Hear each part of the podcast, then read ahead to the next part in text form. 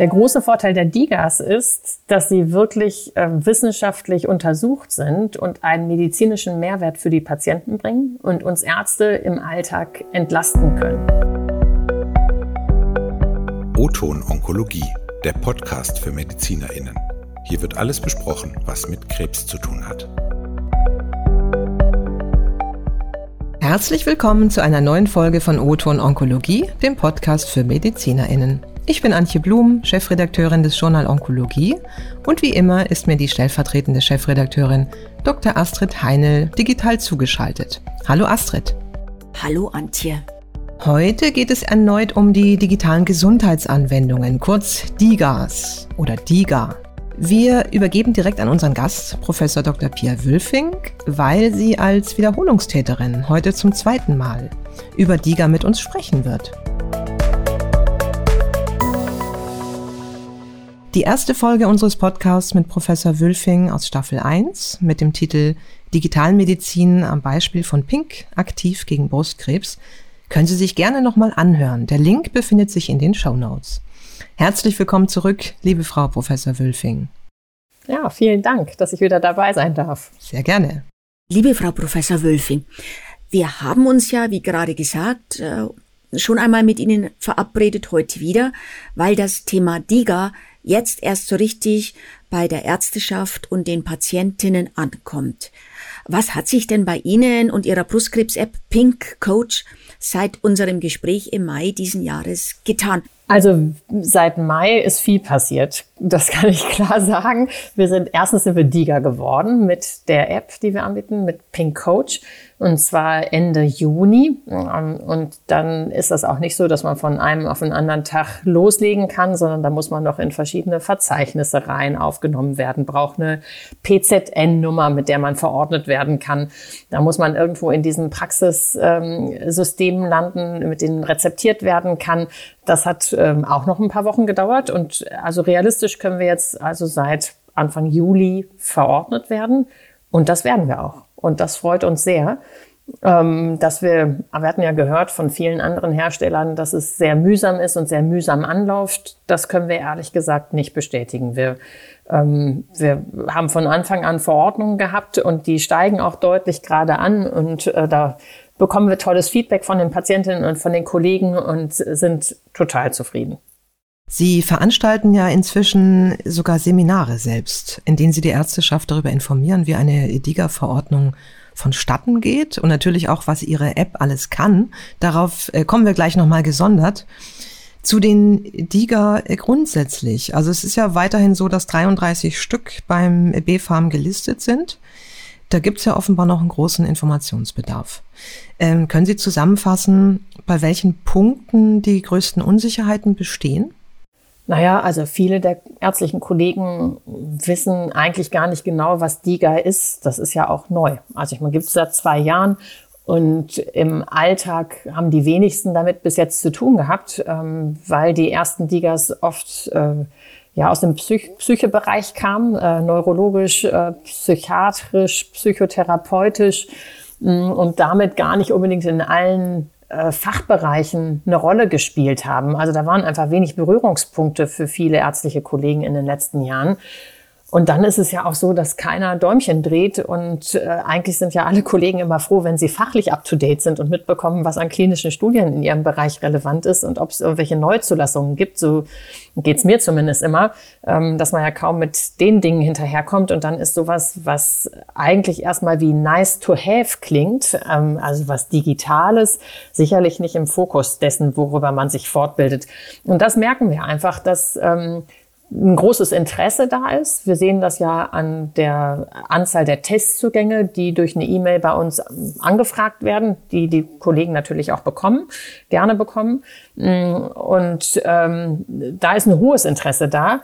Und trotzdem kriegen wir auch sehr viele E-Mails und Zuschriften mit Detailfragen. Ähm, wir haben natürlich ein entsprechendes äh, PDF vorbereitet, was auch auf unserer Website pink-brustkrebs.de in dem Bereich für Pink Coach für Fachkreise ähm, auch einzusehen ist. Da haben wir eigentlich alles erklärt aus meiner Sicht. Also zum Beispiel, dass es budgetneutral ist, die Verordnung, dass Ärzte jeder Fachrichtung jede DIGA aufschreiben können. Also der Augenarzt kann die orthopädische DIGA aufschreiben, der Gynäkologe kann die psychiatrische DIGA aufschreiben.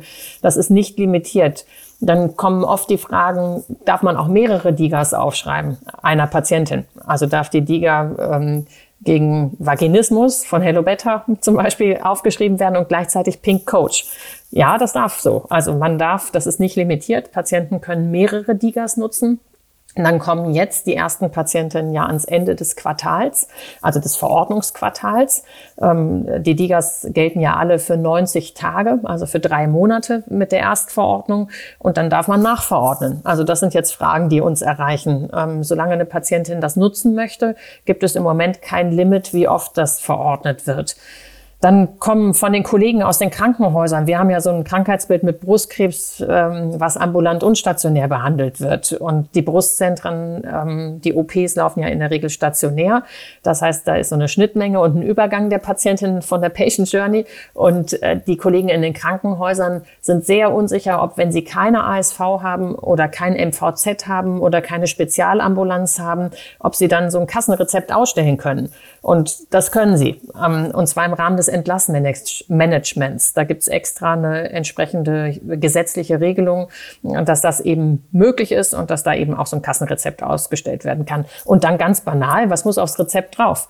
Ähm, also da haben wir auch ein entsprechendes Musterrezept auf unserer Website jetzt stehen, wo äh, die drei Angaben, die drauf müssen, draufstehen. Also DIGA, dann die PZN und in unserem Fall der Name Pink Coach, also relativ überschaubare äh, Angaben.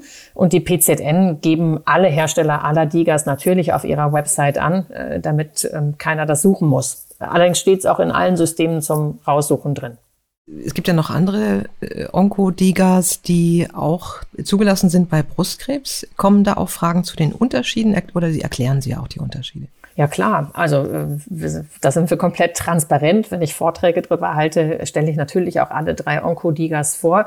Gibt ja auch nur drei, also im Bereich Psyche sind es, glaube ich, 20.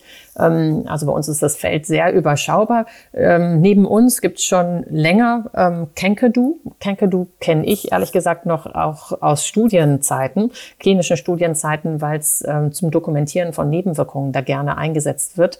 da geht es eigentlich um Nebenwirkungsmanagement beziehungsweise beziehungsweise eigentlich Nebenwirkungsdokumentation.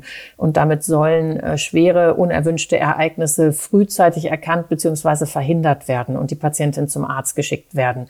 Also ein völlig anderer Ansatz, ähm, auch äh, ja vielleicht äh, nicht so Patienten ähm, gängig, sage ich jetzt mal, wie äh, unsere DIGA, die ja einfach für die Patientin direkten Mehrwert bringt, äh, wo die Patientinnen sehr viele Informationen bekommen. Also Pink Coach leitet ja mit diesen tagesaktuellen Zielen die Patientinnen an und coacht sie von Tag zu Tag in ihrem Verhalten hin zu mehr Bewegung, mehr Ernährung, äh, bessere Ernährung und äh, Achtsamkeit. Ähm, und bei Kenkedu ist es eher so, dass Nebenwirkungen abgefragt werden, Medikamenteneinnahme abgefragt werden und äh, die Patienten eben aufgefordert werden, sich ärztlich vorzustellen, wenn das System erkennt, dass sich da Nebenwirkungen häufen. Also es, die Patientin kriegt nicht so viel direkt zurück. Das ist unser Feedback von den Patientinnen. Und dann gibt's noch Optimun äh, neu als DIGA. Die äh, fokussieren sich auf Psycho Onkologie, psychotherapeutische Intervention, Verhaltensintervention, wenn man so will. Und das ist eher, das ist keine App, das ist ein äh, webbasierter Kurs, eine Webanwendung. Ähm, ja, mit eben anderem, einem völlig anderen Scope. Mhm. Und mehr ist noch nicht in der Pipeline. Haben Sie noch nichts gehört? Die, also wir ahnen natürlich, was in der Pipeline ist, aber wir wissen nichts Offizielles und ähm, das sieht man ja dann immer tagesaktuell im DIGA-Verzeichnis des BFARM, ähm, ob es neue äh, Apps gibt. Aber der Weg, äh, DIGA zu werden, ist steinig und also die aktuellen Zahlen sind ja, glaube ich, 143 Anträge, 80 zurückgezogen und 33 sind durchgekommen. Also die Verlustrate auf dem Weg zur DIGA ist hoch und ich weiß ja nun auch aus leidvoller Erfahrung, warum das so ist. Es ist ein steiniger Weg und wenn man es geschafft hat, ist es natürlich eine Auszeichnung und ein Alleinstellungsmerkmal und vor allem wissenschaftliche ähm, Sicherheit, die man eben auch mitliefert und auch Datensicherheit, die man nachweist. Ähm, das ist, glaube ich, schon ein Qualitätskriterium. Und das sehen wir auch bei den ärztlichen Kollegen, dass die sich wirklich darauf gerne verlassen und daran interessiert sind. Ähm, und ich glaube, auch lieber eine DIGA empfehlen als irgendeine Brustkrebs-App, die Sie irgendwo im App Store finden, die von einer Pharmafirma ist oder die von ähm, einer Selbsthilfegruppe ist oder die ähm, von irgendwelchen Leuten ähm, sonst wie gemacht ist und dann vielleicht sogar kostenpflichtig ist und einen anderen Schwerpunkt hat. Mich würde jetzt interessieren, Ihre App ist jetzt also seit etwa drei Monaten wirklich verfügbar oder gelistet. Wie viele Nutzerinnen haben Sie denn so in etwa Stand heute? Und Sie haben auch schon einiges zu der Verordnung gesagt. Aber wie genau funktioniert es? Also zur ersten Frage, wie viele Nutzer haben wir? Äh, tagesaktuell kann ich Ihnen das jetzt nicht sagen, aber äh, wir haben über 1000 Patientinnen in der App jetzt aktuell. Ähm, haben insofern gute Möglichkeiten, Feedback zu bekommen. Abgesehen davon läuft ja gerade unsere Hauptstudie an, wo noch parallel andere Patientinnen reinkommen. Funktioniert aber genauso wie ein Antibiotikum aufzuschreiben. Also rosa Kassenrezept und dann die drei Angaben DIGA, PZN-Nummer und Name der DIGA drauf. Und dann ist es aber so, dass man natürlich nicht zur Apotheke geht. Lustigerweise hatten wir sogar diese Rückfragen schon, dass ähm, Patientinnen uns schrieben, ähm, man hätte sie in die Apotheke geschickt und in der Apotheke hätte man nicht weiter gewusst. Insofern versuchen wir auch die Apotheker jetzt mit ins Boot zu holen und aufzuklären, ähm, damit die wenigstens wissen, wie es weitergeht. Und dieses Rezept wird aber dann von der Patientin Patientin selbst bei der Krankenkasse eingereicht. Und das ist sehr unterschiedlich, je nachdem, wie digital die Kasse ist. Entweder funktioniert das digital mit einem Screenshot oder einem Foto, äh, wenn die Kasse so ein System hat, das elektronisch eingereicht werden kann oder per Post, ganz normal im Umschlag. Und dann kriegt die Patientin von der Krankenkasse den Freischaltcode für die DIGA zurück. Ähm, das dauert in der Regel wirklich nur zwei, drei Tage. Ähm, Im schlimmsten Fall eine Woche, haben wir jetzt festgestellt. Und ähm, die DIGA selbst, also wir sind ja eine App. Apps lädt man ja im App Store oder im Google Play Store runter. Das kann man auch schon vorher machen, aber man kann nicht rein in die App. Das heißt, die Freischaltung funktioniert erst dann, wenn man den Code eingegeben hat, den man eben von der Kasse bekommt. Und dann kann man für 90 Tage diese App nutzen. Mhm. Also Apotheken führen keine Apps in ihren Regalen, die sie dann so rausnehmen und über den Tresen reichen. Nee, aber ähm, vielleicht wird das noch ein Weg, Frau Blum. Also, dass, dass, dass die auch die Codes rausgeben. Es gibt übrigens einen Parallelweg. Ähm, eigentlich brauchen die Patientinnen gar kein Rezept. Die können eigentlich direkt bei der Kasse auch den Code sich holen. Das ist ja die Idee auch der DIGA gewesen. Ähm, Herr Spahn wollte gerne, dass eigentlich der Bottleneck Arzt umgangen werden kann und dass die Patientinnen direkt von der Kasse den Code bekommen. Ähm, bei einigen Kassen funktioniert das sehr, sehr gut, haben wir festgestellt, wenn Patientinnen das einfach selbst schon so ausprobiert haben oder ein Arzt mal aus Unsicherheit kein Rezept ausstellen wollte. Bei anderen Kassen funktioniert es noch nicht oder strategisch nicht. Das ähm, versuchen wir gerade zu verstehen.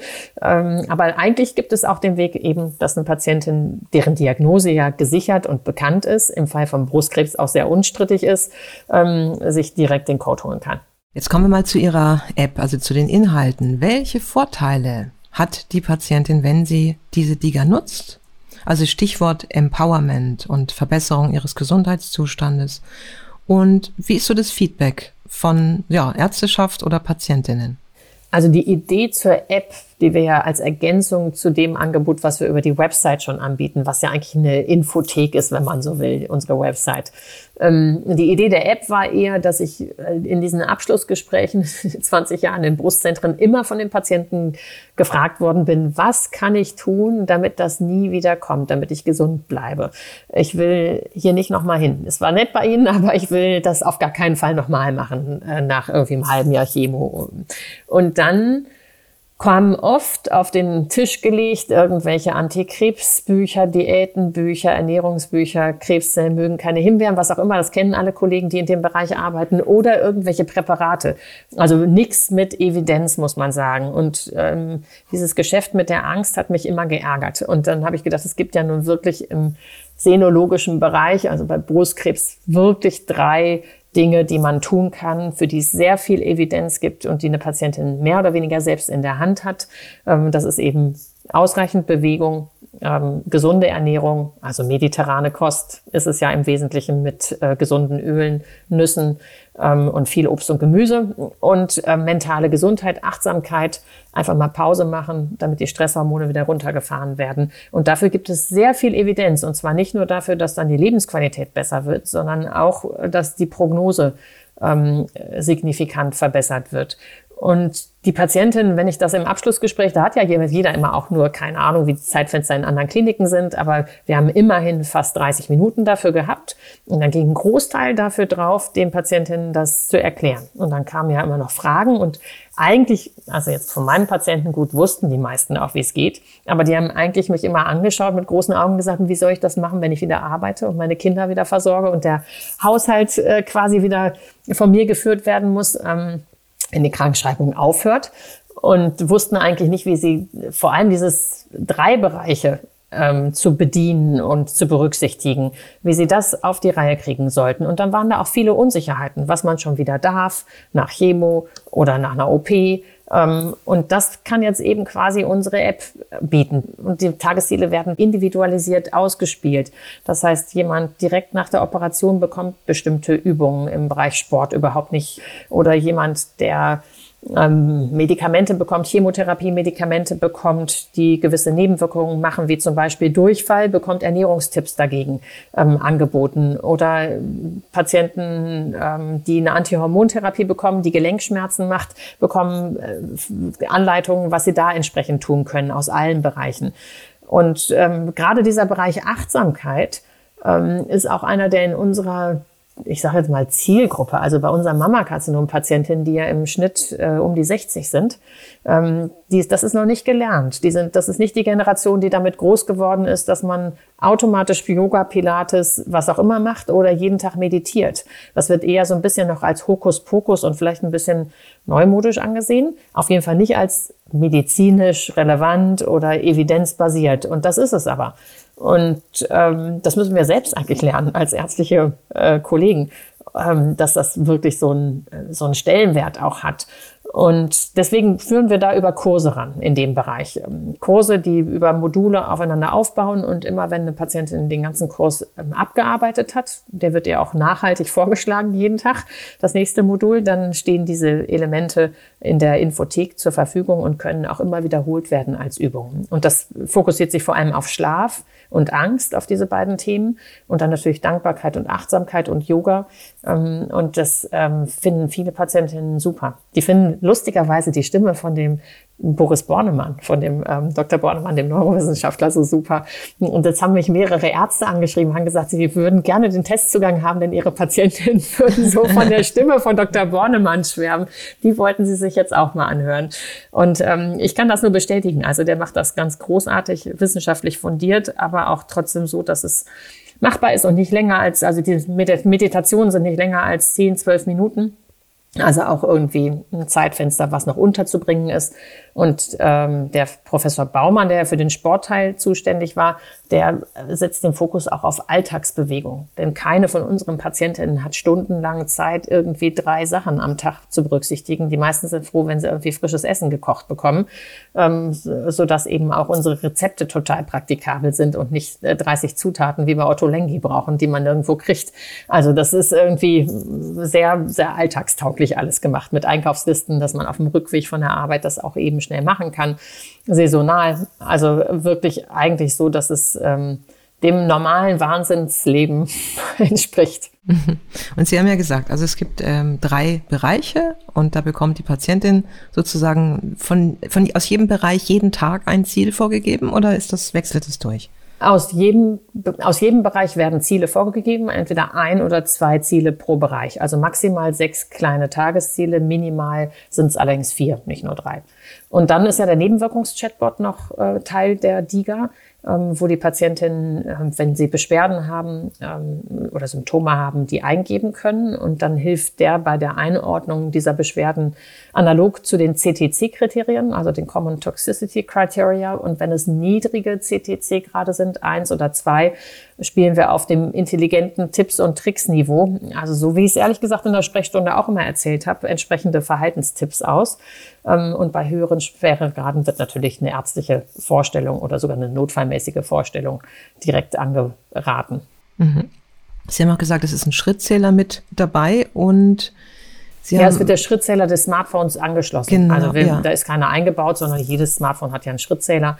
Und am Anfang gibt man das dann einmal frei und die App zieht sich quasi die Schritte aus dem integrierten Schrittzähler. Und das Ende der Fahnenstange, den ganzen Content hat man nach welchem Zeitraum gesehen? Naja, wir haben ja die erste Patientin, die sich jetzt gemeldet hat, dass sie keine neuen Ziele mehr bekommt, nach einem Jahr. Das ist eine Patientin aus der Münchner Studie gewesen, die also vor, im August letzten Jahres eingeschlossen worden ist, sich jetzt irgendwann gemeldet hat vor zwei, drei Wochen. Also nach einem Jahr intensiver Nutzung hat man alle Ziele nach Stand äh, heute abgearbeitet. Es kommt gerade sehr viel neuer Content dazu. Das macht richtig Spaß, sich das alles anzugucken. Ich lerne da auch jeden Tag dazu. Äh, müsste es nur mal umsetzen. Und nutzen eher jüngere Patientinnen die App? Also Sie sagten ja gerade so, im Schnitt sind die Patientinnen ja um die 60 mit der Diagnose Mammakarzinom. Weil ich habe zum Beispiel eine Nachbarin, die ist 80, hat auch ein Smartphone, aber sie äh, sagt sie, mehr als telefonieren damit macht sie nicht. Aber so grundsätzlich könnte ich mir jetzt schon vorstellen, dass man vielleicht so mit 75 plus äh, dann vielleicht gar nicht mehr so damit umgehen kann? Oder wie sehen Sie das? Das kommt drauf an. Also wir haben, wir haben extra mal nachgeguckt und unsere älteste Patientin ist 87 in der App und nutzt die App aktiv. Und wir haben äh, viele über 80-jährige Patientinnen da drin. Ich glaube, das hängt einfach davon ab, wie wie digital affin. Also für unsere App, die ist ja auch sowieso nicht so gebaut, also dass man damit groß geworden sein muss. Ähm, dann hätte ja ich schon Probleme, äh, die zu bedienen. Also die ist ganz rudimentär und intuitiv, so dass man auch, wenn man nicht mit Apps groß geworden ist, die super benutzen kann. Also wir haben kein Swipen reingebaut und all solche Dinge, die die jüngere Generation automatisch richtig machen würde, äh, aber die eben unsere Patientengruppe sicherlich nicht richtig machen würde, ähm, die haben wir rausgelassen. Und auch die Schriftgröße und solche Dinge haben wir automatisch berücksichtigt, ähm, dass, dass man zumindest mit Brille spätestens das lesen kann. Und ähm, äh, also wir wissen, dass wir deswegen eigentlich alle mit drin haben und das Durchschnittsalter liegt im Anfang 50er Bereich, ich glaube 54 jetzt aktuell, also gar nicht so weit weg vom durchschnittlichen Erkrankungsalter, was ja bei ähm, 61 liegt. Wir haben nicht jetzt irgendwie 35-jährige Nutzerinnen nur da drin. Die haben wir auch, logischerweise, hm, aber das ist jetzt gar nicht unsere Zielgruppe. Wir versuchen auch alle abzuholen. Sind Entwicklung und die Anwendung von DIGA denn grundsätzlich hilfreich für die Digitalisierung? Denn Deutschland ist ja beim Digital Health Index ziemlich abgeschlagen auf dem vorletzten Platz. Glauben Sie, dass der Digitalisierungsschub durch die Pandemie eben durch zum Beispiel DIGA anhält? Ähm, äh, ich glaube ja. Also bei gewissen Dingen sind, glaube ich, alle etwas digital ermüdet und haben keine Lust mehr auf digital und freuen sich mal wieder analoge Sachen zu machen. Aber ich glaube, dass das Rad dreht sich nicht zurück. Ähm, Im Bereich der Medizin es ist ja ehrlich gesagt fast zu langsam vorwärts gegangen. Ähm, also das E-Rezept, EPA, das sind ja immer noch offene Baustellen, die Deutschland hat, die ungelöst sind und zu langsam vorwärts gehen. Da muss sich viel äh, noch irgendwie bewegen. Die Digas, das läuft langsam an, aber wie hoch die regulatorischen Hürden sind, das ähm, sehen wir ja auch. Sonst hätten wir ja schon viel, viel mehr Digas als 33 nach zwei Jahren. Es gibt ja eine Menge App-Anbieter und App-Entwickler. Ähm, also da, auch da sind die, ist die Messlatte in Deutschland mal wieder sehr hoch gelegt. Mit, also da spricht ja auch vieles dafür, dass das so gemacht wird. Datenschutz und äh, Sicherheit der Daten und Qualität und so weiter. Da haben wir einfach in Deutschland wie immer äh, einen hohen Qualitätsanspruch. Also ich hoffe trotzdem, dass der Gesamttrend, dass Digitalisierung nicht als lästiges Übel empfunden wird, sondern dass man guckt, wo kann sie denn sinnvoll eingesetzt werden, ähm, wo kann sie uns Ärzten helfen, wo kann sie die Patienten unterstützen, was macht Sinn? Ähm, und ist nicht Shishi, dass das irgendwie zunehmend jetzt mal funktioniert. Ähm, also da sind ja solche Sachen wie äh, also diese ganzen Messenger-Systeme, dass man sich sicher unter Kollegen unterhalten kann, Befunde hin und her schicken kann, äh, sind ja in der Entwicklung und äh, auf dem Vormarsch. Ähm, auch irgendwie Ersatzsysteme zum E-Mail-Verkehr, wo solche Daten ausgetauscht werden, sind ja nun etabliert inzwischen. Ähm, ich finde, das sind große Schritte nach vorne, dass man einfach niedrigschwellig und ohne Fax und ohne ähm, großes Primtamborium einfach Befunde austauschen kann, sich auch zusammen chatten kann. Ähm, das war ja bis jetzt alles verboten und nicht möglich. Und ich glaube, das bringt uns im Alltag auch nach vorne. So eine Anwendung, wie wir sie entwickelt haben, hilft auch, finde ich, im Alltag, weil sie einfach Informationen bereitstellt, die die Patientinnen unbedingt haben wollen, um sich sicher zu fühlen. Ähm, den Ärzten erspart sie das, das im Detail zu erklären. Man kann einfach verweisen auf die App und kann sagen, da ist alles leitlinienkonform, wissenschaftlich fundiert. Ähm, das spart im Zweifelsfall viel Zeit und die Zeit kann man besser für individuelle Fragen mit der Patientin verwenden. Also ich äh, erwarte mir, dass sich durch solche Vorteile das doch irgendwie in die richtige Richtung entwickelt. Dann gibt es aber ja auch wieder Rückschläge äh, was die Digitalisierung angeht, dass einfach die Abrechnungsmöglichkeiten von Videosprechstunden gerade schon wieder limitiert worden sind, ähm, wo man irgendwie sagt, naja, jetzt hat sich's gerade etabliert, warum wird denn das jetzt wieder ähm, beschnitten?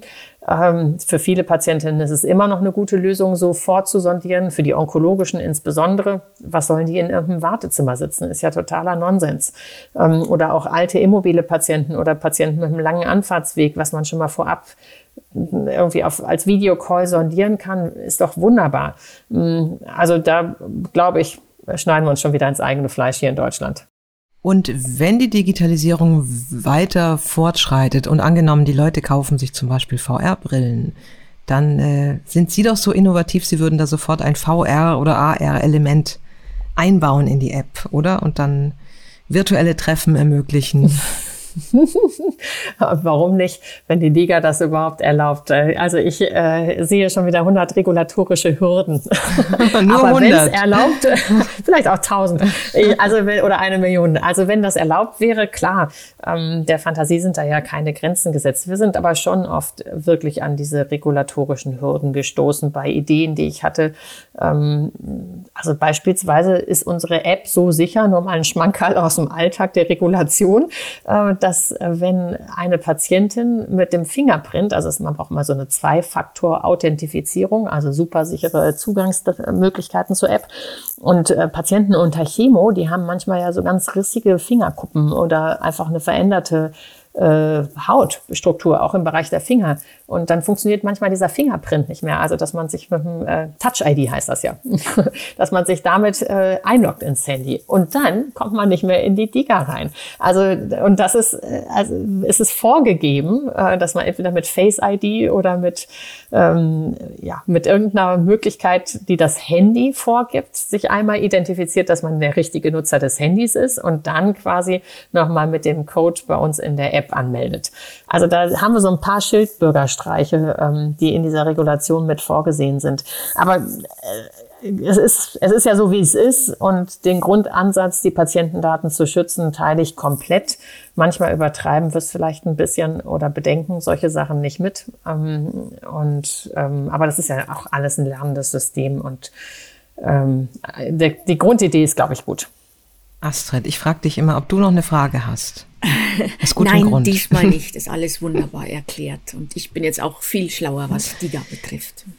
Ja, geht mir auch so. Dann komme ich zu meiner Abschlussfrage. Leicht modifiziert, die haben Sie ja schon mal gehört. Ich traue mich fast nicht, sie zu stellen, weil es klingt nicht so, als hätten Sie Zeit äh, genug zu schlafen. Also wir wissen ja jetzt, dass Sie Podcast beim Gassi gehen hören. Haben Sie denn irgendwas Neues entdeckt, was Sie vielleicht empfehlen können? Das Schlimme ist, Frau Blum, dass ich dachte, wenn wir endlich Liga sind, dann muss ich weniger arbeiten. Aber es, das, ist, das ist leider nicht der Fall. Also äh, ich habe ehrlich gesagt seit äh, unserem letzten Gespräch wahrscheinlich kaum noch Podcasts gehört, weil die Gassi-Zeit jetzt noch für Calls drauf geht. Ich kann nichts Neues berichten und äh, habe erst recht keinen neuen Podcast entdeckt. Ähm, aber ich kann auch unseren Kongress erwähnen. Am 18. November ist es ein Freitag, ist ab mittags ähm, ein Patientenkongress Kongress, den wir veranstalten, Pink Kongress Digital. Ähm, alle Infos gibt's bei uns auch auf der Website natürlich und der ist kostenfrei für Ihre Patientinnen, äh, für Brustkrebspatientinnen, die Angehörigen rund um das Thema Brustkrebs. Ocker Gundel und ich moderieren das zusammen und ähm, wir freuen uns über viele, viele Teilnehmer digital. Ne? Jetzt wissen Sie, warum ich keine Zeit mehr für Podcasts habe. ja, dann bedanken wir uns für das sehr interessante, sehr informative Gespräch und dass Sie heute wieder bei uns waren. Gerne auch ein drittes Mal. sagen Sie Bescheid, ich komme. Super. Wir freuen uns. Dann bis zum nächsten Mal. Ja, vielen Dank und tschüss. Liebe HörerInnen, abonnieren Sie uns, wenn Ihnen der Podcast gefällt. Neue Folgen gibt es alle 14 Tage Mittwochs. Dieser Podcast ist eine Kooperation zwischen dem Journal Onkologie und der Medical Tribune. Onkologie Hämatologie. Feedback, Fragen und Themenvorschläge gerne an o-ton-onkologie at metrics.group. Auch zu finden in den Show Notes. Das war Oton Onkologie, der Podcast für MedizinerInnen. Dieser Podcast dient ausschließlich der neutralen Information bzw. Fortbildung und richtet sich primär an Ärztinnen und Ärzte sowie Medizinstudierende. Produkt der Matrix Group. We care for Media Solutions.